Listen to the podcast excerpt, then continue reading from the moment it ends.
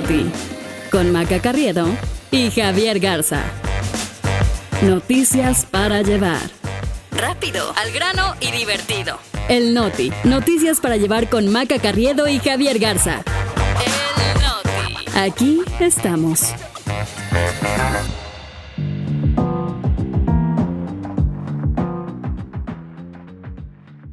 Es jueves 29 de junio, yo soy Javier Garza. Yo soy Maca Carriedo, este es el Noti. Y nosotros aquí estamos. Lili Telles se baja de la carrera presidencial. Desaparece general ruso que sabía de los planes del grupo Wagner. De un día a otro, todos los surcoreanos son más jóvenes. El Noti. Noticias para llevar.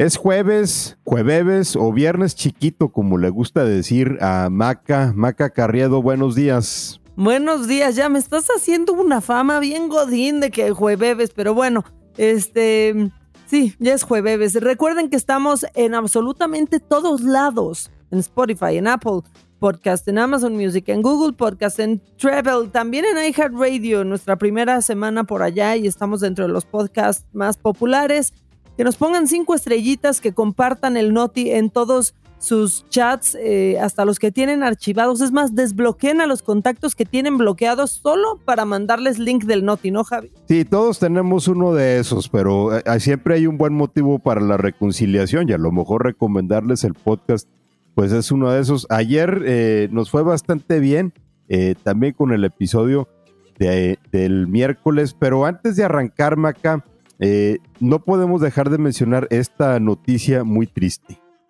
Pues sí, y es que murió Talina Fernández, reportera, conductora de televisión, que cubrió eventos clave en México como el sismo de 1985 y yo creo que uno de los que todos nos acordamos es pues la narración de lo que iba pasando con Luis Donaldo Colosio, el candidato a la presidencia, cuando, cuando lo asesinaron, estaba Jacobo Zabludovsky al aire y la manera en que Jacobo la llevaba al límite para saber cómo estaba el entonces candidato, creo que es épica y que es uno de los grandes momentos de la televisión mexicana, Javi. Digamos que fue un live mucho antes de, porque realmente eh, en ese momento, pues Talina Fernández era nuestro principal canal hacia la incertidumbre que se estaba viviendo en el país eh, cuando Luis Donaldo Colosio fue asesinado allá en el eh, 23 de marzo de 1994. Talina Fernández, literalmente a metros del quirófano en donde se intentaba salvarle la vida a Colosio.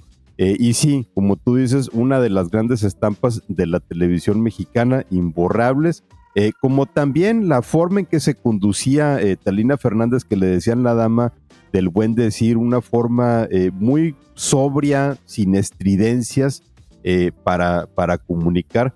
Pues descansa en paz, Talina Fernández, y te digo, Maca, que, que la regla de tres a veces es implacable. Ricardo Rocha, Nino Canún y ahora Talina Fernández. Yo la verdad no quisiera creer en esa regla de tres, aunque esta es una macabra coincidencia. Ahora, yo sí te quiero decir que, que no hay reportero sin suerte, eh, Javi.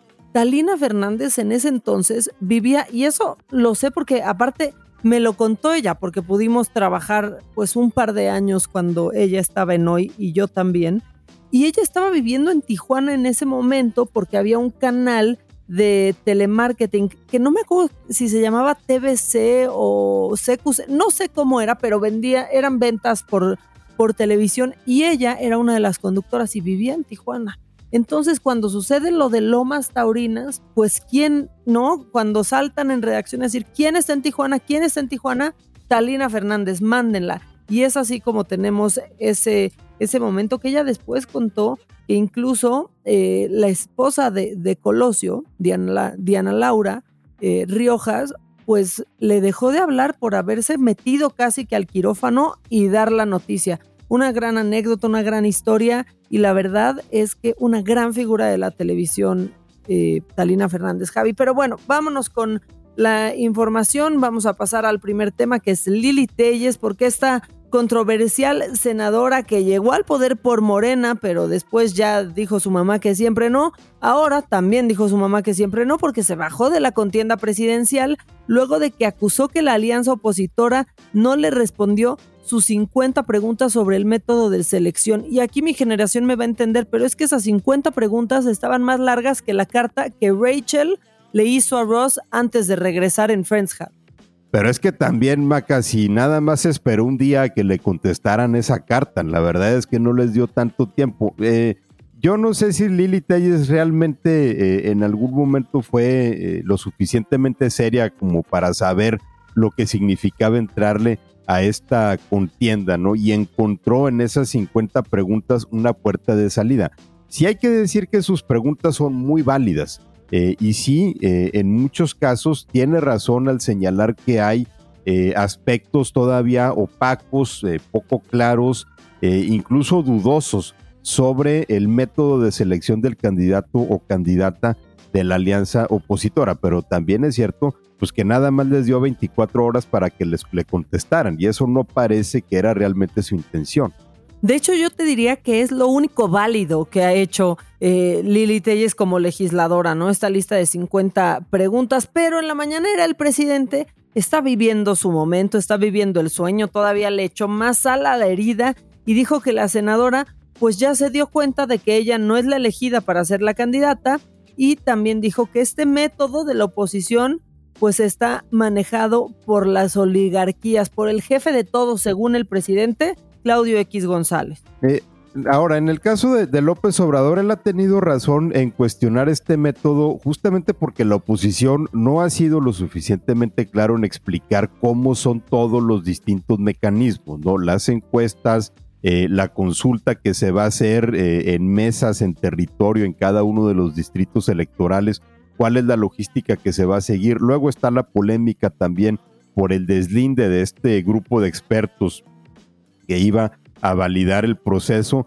Y bueno, también los aliados de Lili Telles, como el expresidente Felipe Calderón, que estuvo muy activo en Twitter lamentando esta decisión, hasta Xochitl Galvez, que también ya se apuntó y le dijo a Lili Telles que no se bajara, pero pues que si ya no había más remedios que ni modos. Eh, por cierto, habilitó una página en donde las personas pueden darse de altas como voluntarios para conseguir las 150 mil firmas que pide como requisito la oposición. Ahí por si tienen un tiempito libre, pues pásale y fírmele a Xochitl. Oye, Felipe Calderón que tuitea como si nunca hubiera sido presidente, de verdad que es un, a veces parece que es un gran desvergonzado. Pero bueno, pasando a las corcholatas de Morena, la que está, pues al parecer que no la calienta ni el sol es Claudia Sheinbaum, que escribió un tuit que de plano dice, bájenle a sus especulaciones eh, y adjuntó su acta de nacimiento. ¿Cuál es el contexto? ¿Por qué subió su acta de nacimiento y casi que su CURP y RFC? Es que en Twitter sacaron este viejo rumor eh, sobre la nacionalidad de la ex jefa de, de, gobierno, Javi, que este chisme sale cada determinado tiempo, hay que decirlo. Pero si la verdad es que hay que bajarle dos rayitas con este caso. Digo, ya aparecen eh, Donald Trump exigiendo el certificado de nacimiento de Barack Obama. Ya ves que decían que había nacido en África o que había nacido en Indonesia. Estuvo eh, circulando este eh, supuesto dato que decía que Sheinbaum era hija de Carlos Sheinbaum Joselevich y de Annie Pardov Semo, que son originarios de Lituania y Bulgaria respectivamente y que habrían registrado a Sheinbaum como búlgara en 1957 y luego otra vez en 1962, pero en México. Está eh, claramente documentado que Claudia Sheinbaum nació en México eh, y sí, ella tuvo ayer que postear su acta de nacimiento diciendo ya estuvo suave, chavos. Ahora, hay que decirlo, esto es determinante. No hay datos del gobierno de Bulgaria sobre eh, el nacimiento o registro de Claudia Sheinbaum en ese territorio. Ahora, pues sí da risa que publique ahí su, su acta de nacimiento digital. Pero si ustedes se preguntan qué demonios hacían las otras corcholatas, pues es muy fácil. El ridículo porque ya nos comprobó sus gastos a Dan Augusto, Javi. Sí, la verdad es que eh, Ana Augusto López es como está dando la nota cómica en todo esto, ¿no? Hizo públicos los gastos de campaña de su primera semana a través de un pedazo de papel escrito a mano y según esto gastó 395 mil pesos. Ebrard fue un poquito más sofisticado, el ex canciller publicó una tablita de Excel que dice que gastó 295 mil pesos. Parece meme, pero es México y yo creo que a ninguno de los dos les hubieran aceptado este formato como tarea, ni siquiera en la primaria. Pero, por cierto, Macaya, que andábamos hablando de, países de Europa Oriental, de, de, donde son originarios los papás de Claudio Sheinbaum, nos tenemos que ir hasta allá de nueva cuenta a Rusia, donde hay actualizaciones en todo este conflicto con el grupo Wagner, porque el diario The New York Times eh, publicó con base en fuentes de inteligencia que un alto mando militar, el general Sergei Surovikin, que hasta hace unos meses era el principal comandante ruso en Ucrania, también lo había sido en Siria, en donde lo apodaron el carnicero. Bueno, pues dicen que este hombre muy cercano al Kremlin supuestamente sabía de los planes de Yevgeny Prigozhin, el dueño del grupo Wagner, de rebelarse contra el ejército Incluso hay también reportes de que otras agencias de inteligencia rusas sabían lo que planeaba Prigozhin y no hicieron nada para disuadirlo. Y en el caso del general Surovikin, según el New York Times, pues eh, ya estaría desaparecido. Este reporte lo que dice es que Surovikin es una voz crítica dentro del Ministerio de Defensa y que también sostenía eh, vínculos con Prigozhin, este líder del grupo Wagner. Pero algo más publicó el Wall Street Journal, Javi. Así es, eh, otro reporte que decía que Prigozhin tenía el plan de arrestar al ministro de la Defensa y al jefe del Estado Mayor eh, de las Fuerzas Armadas rusas durante un viaje previsto al sur del país, pero que los servicios de inteligencia y de seguridad nacional del gobierno ruso supieron del viaje, por lo que los funcionarios modificaron su agenda. Eh, Obviamente es, claro el vínculo que hay entre Surovikin eh, y Prigozhin. Surovikin fue el principal mando militar en Ucrania cuando estaban echando manos de los mercenarios de Grupo Wagner, cuando todavía estaban en buenos términos. Eh, ¿Qué tanto sería un descontento que hay con el liderazgo de Vladimir Putin o con el liderazgo de los actuales jefes de las Fuerzas Armadas de cómo están conduciendo la guerra en Ucrania? Pues esa es la gran pregunta que obviamente eh, crecen las dudas por el hecho de que del general Surovikin no se sabe nada de su paradero desde el sábado pasado. Exacto, porque si el Kremlin, pues después de que sale esta publicación del Times, eh, pues dice que se trata de una especulación, pero la verdad es que del paradero de Surovikin ni una eh, sola palabra. Todo lo que se sabe es que este general habría sido arrestado por su presunta vinculación con esta sublevación del grupo Wagner, eh, como lo publicó el Moscow Times, citando fuentes del Ministerio de Defensa y que les dijeron que Surovikin fue arrestado porque eligió el lado de Prigozhin, por lo que el gobierno lo tenía agarrado. Híjole, pues así dice la publicación, ¿eh? lo tenía agarrado de los huevos. De salva a la parte, digámoslo así. Bueno, por eso dijimos que esto seguramente iba a seguir dando de qué hablar. También, Maca, tenemos eh, algunos datos más sobre esto que, que comentábamos ayer que está pasando en Chiapas para regresarnos. Así es, porque ya se los comentábamos, hablábamos de este secuestro masivo de miembros del personal administrativo de la Secretaría de Seguridad y Protección Ciudadana de Chiapas y seguro ya vieron este video donde hombres armados bajan de unas camionetas y apuntan a un grupo de personas. Bueno, Ahora sabemos que las mujeres de ese grupo de personas han sido liberadas, pero todavía hay 16 hombres retenidos por los criminales, porque muy temprano el día de ayer corría la versión de que habían sido liberados, Javi. Sí, pero solamente fueron las mujeres y comenzaron a circular tres videos presuntamente de las víctimas. En uno señalan que solo serían liberados eh, con las renuncias de Francisco Orantes Abadía, quien es el subdirector de Seguridad Pública de Chiapas, de Marco Antonio Burguete Ramos, titular de la Policía Estatal Fronteriza, y Roberto Hernández Terán, también de la Policía Estatal Fronteriza. Ahora, luego salió otra versión eh, diciendo que los secuestradores habían puesto un plazo hasta las 11 de la noche de este miércoles para que eh, los funcionarios de la Secretaría de Seguridad Pública intervengan para liberar a la cantante Nayeli 5, quien habría sido secuestrada el 22 de junio en Tuxtla Gutiérrez. Es dramático y terrible esto que está pasando, Javi. Hay un segundo video en donde se ve ahí a un grupo de hombres hincados eh, sobre la tierra, sin mirar a la cámara, repiten una y otra vez la frase, por favor, no tenemos que pagar justos por pecadores. Y después hay un tercer video en donde se ve a un hombre encapuchado. Es, es terrorífico, ¿eh? Dando como plazo hasta las 11 de la noche del día de ayer para cumplir con estas exigencias. Supongo que que no funcionó que el presidente dijo que los iba a acusar con sus mamás y sus abuelas, ¿no?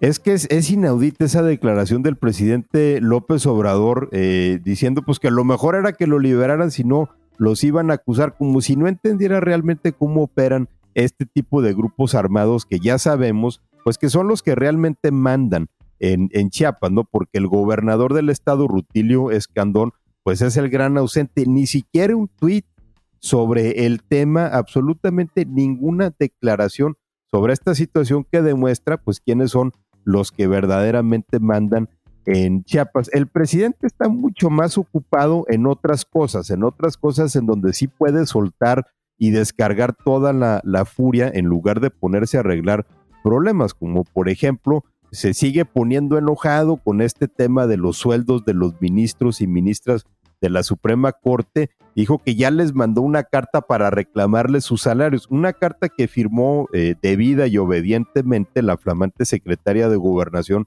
Luisa María Alcalde, cuyo primer acto en la Secretaría pues prácticamente fue eh, hacer lo que no puede hacer, ¿no? Que es eh, exigirle cuentas a otro poder de la Unión. Y no queremos decir quién, pero alguien, alguien se saltó sus clases donde explicaban la división de poderes, ¿verdad? El plazo que Gobernación dio a la Suprema Corte de Justicia para responder a esta solicitud es de cinco días que comenzaron a correr desde ayer.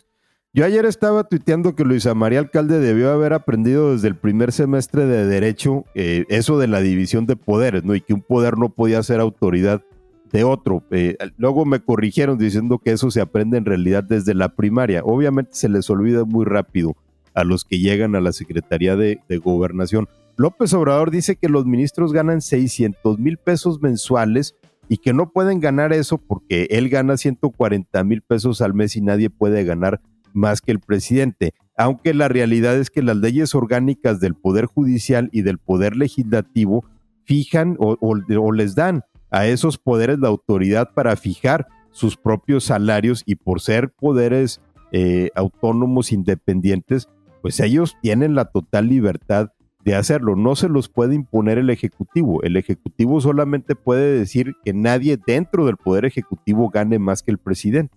Nada más falta que le contesten que cada quien gana, Javi, pues de acuerdo a sus capacidades, para que ya se acabara de enojar el presidente.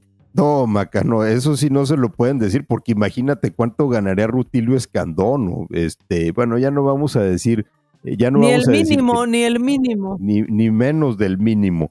Eh, pero bueno, esto es lo que entretiene ahorita al presidente, ¿no? Que secuestren a personas en Chiapas, eh, eso no es tema de la mañanera, eso se arregla acusando a los secuestradores con sus papás y los abuelitos, porque lo, realmente importante es ver cuánto ganan los ministros de la Suprema Corte. Pero ya nos estamos enchilando eh, y la verdad es que hay que pasar a temas más amables. Yo no te lo iba a decir y te lo cuento aquí en confianza y no le digas a nadie que la semana que entra cumplo años y que ya me están dando ganas de irme a pasarlos a, Corea del Sur. No, maca. Pues puede ser una buena idea. Mira, aunque no me fueras a decir, lo tengo anotado en mi calendario y te iba a felicitar. Pero bueno, ¿por qué dice Javi lo de Corea del Sur? Porque de la noche a la mañana las personas rejuvenecieron dos años y todo por una ley. Fíjense que en Corea del Sur hay personas que pueden tener hasta tres edades, ya que eh, pues hay distintas tradiciones para contar. Algunos cuentan el tiempo que pasaron en el útero, un argumento que haría muy feliz, por ejemplo, a todos los conservadores, a derechistas, digamos a Lili Telles, ¿no?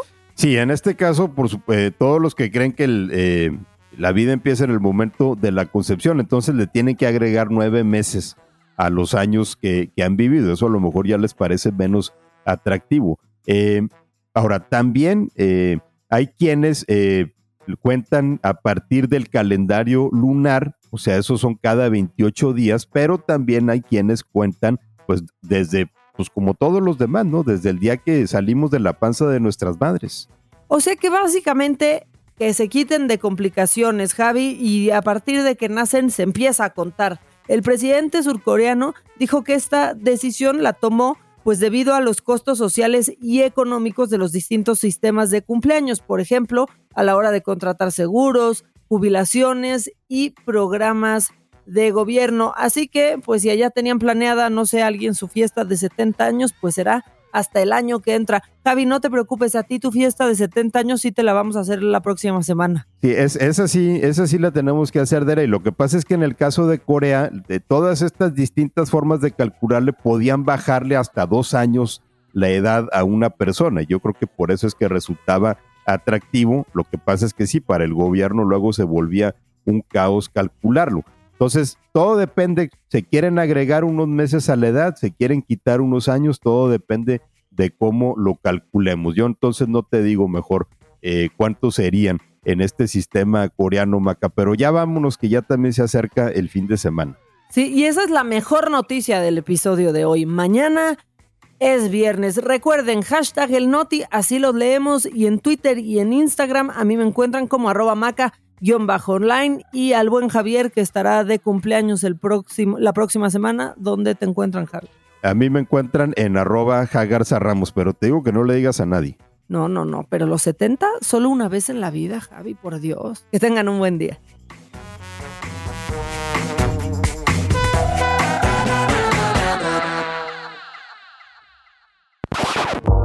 Esto fue El Noti con Maca Carriedo y Javier Garza. Noticias para llevar. Rápido, al grano y divertido. El Noti. Noticias para llevar con Maca Carriedo y Javier Garza.